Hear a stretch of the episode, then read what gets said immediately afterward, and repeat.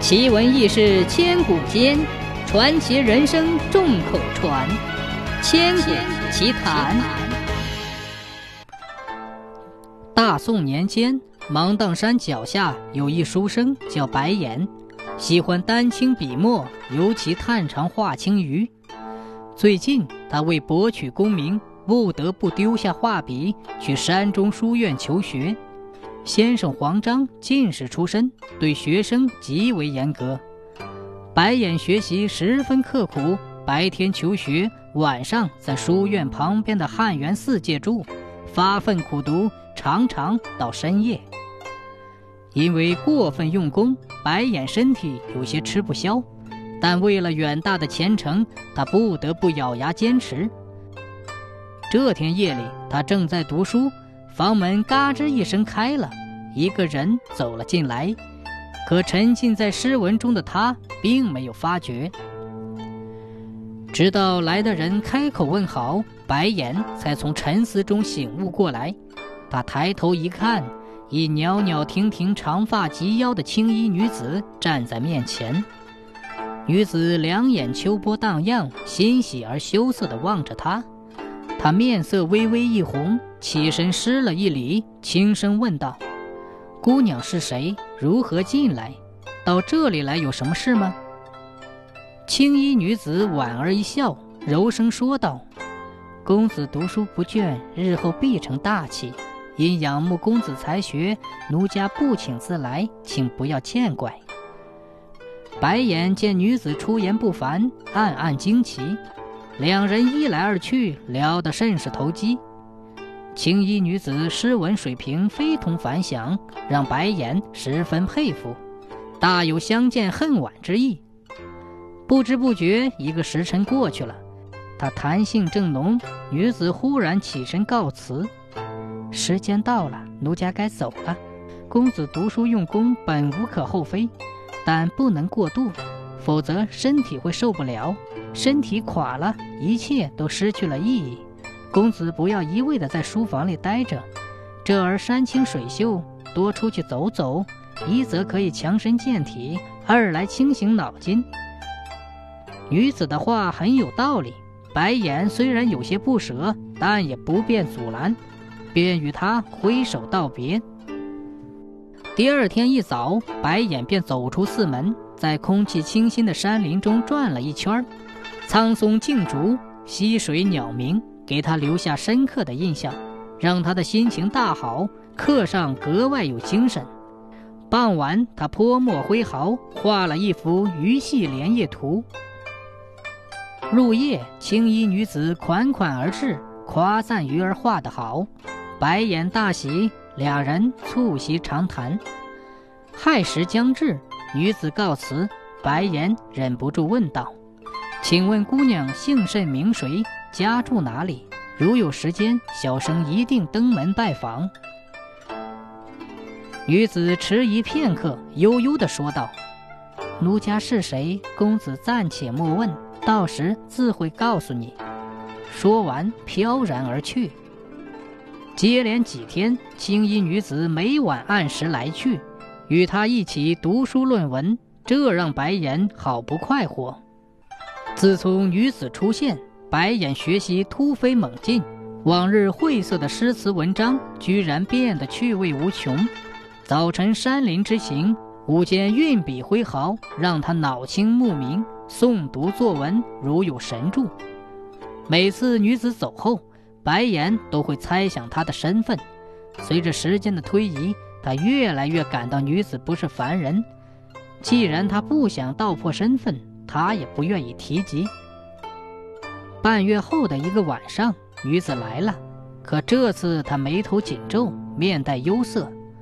白眼问她有何事，她话未出口，眼眶中的泪水连连，说道：“公子有所不知，奴家本是一条青鱼，在寺旁一深潭中修炼，因常听公子夜间诵读诗文，心中喜欢。”公子求学心切，身体日益羸弱，奴家夜访书屋，只想指点迷津。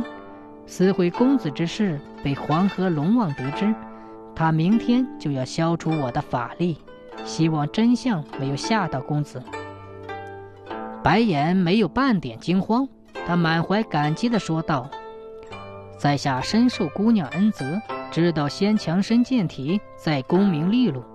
不论姑娘是神仙还是鬼怪，在下都希望永远跟你在一起。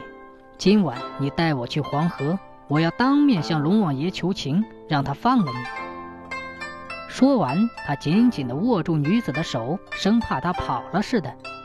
女子顿时羞得面红耳赤，她低声细语地说：“公子，人神有别，你无法见到龙王。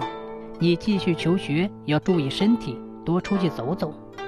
如若有缘，我会幻化成山南黄姓女子，与你再相见。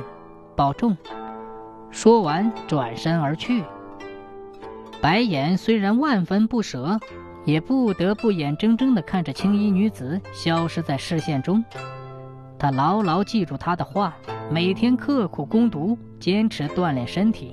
深水潭自然成了他的最爱。站在潭边沉思，观赏鱼儿嬉戏，成了他午间的必修课。转眼过了半年，中秋将近，先生黄章宣布。明日邀请文人墨客聚会深水潭，为潭边一处观鱼的地方命名。所有的学生都要参加。同窗纷纷议论，先生这样做是为了给女儿黄玉选婿。白眼本来没有兴致，但想到黄衣女子的话，不禁心中一动。因为黄先生家就住在山南。第二天，深水潭旁边文士荟萃。同窗都想跟先生的女儿联姻，纷纷苦思冥想，只有白眼出神地望着深水潭，希望鱼儿姑娘现身。同窗落笔书写时，白眼却离开座位，走到潭边，对着潭水默声喊道：“鱼儿姑娘，先生女儿黄玉是不是你的化身？如果你明白我的心，就现身示意。”说完，闭上眼睛，拍手合十。等白眼睁开眼睛，奇迹出现了。只见清澈的潭水边，几条鱼儿嬉戏玩耍，其中一条青鱼对着他，嘴一张一合，好像在说话。白眼心中大喜，一个好听的名字在头脑中产生了。他急忙回到座位，提笔写好后，便卷起投入湖中。一炷香燃尽，黄先生取出纸条，逐一展开。当看到白眼题写的“念鱼池”时，不禁捻须额首。文士大儒们评选，“念鱼池”因清雅神奇，获得第一名。白眼胜权在握，心中欣喜。他希望快点见到黄玉，看看是不是鱼儿姑娘的化身。正在大家对“念鱼池”三个字评头论足时，一个丫鬟模样的人手持纸卷走到黄章身边。老爷、小姐，听说您号召大家给深水潭起名字，也写了一个名字，请老爷过目。黄章兴致勃勃地展开观看，白眼发现竟然也是“念鱼池”，这让他越来越感到先生的女儿就是鱼儿姑娘的化身。不谋而合的命名让大家羡慕不已，黄先生十分高兴。再看白眼时，眼里多了不少平时没有的意味。接下来题写“念鱼池”，白眼运笔挥毫，遒劲有力的字迹力挫群雄，两次折桂让一向苛刻的黄先生大喜。有人给白眼和黄姑娘提亲，他点头应允。成婚的那天晚上，白眼急不可耐地掀起新娘的盖头，新娘一双秋水似的眼睛望着他，面带羞怯，抿嘴浅笑，这不就是鱼儿姑娘吗？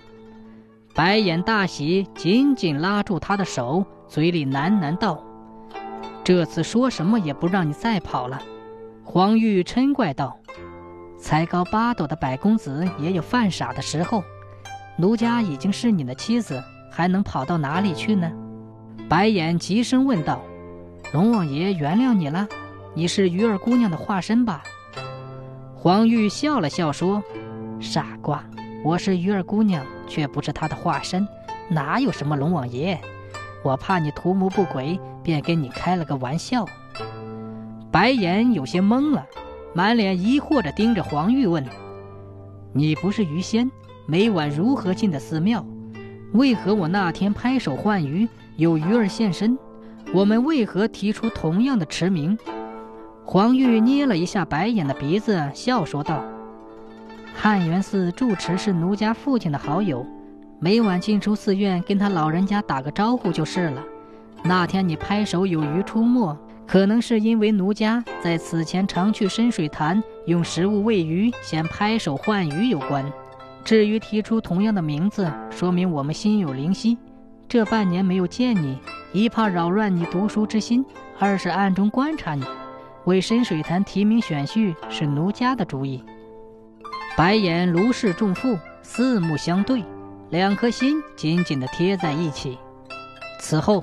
于姻缘的传说不胫而走，越传越远。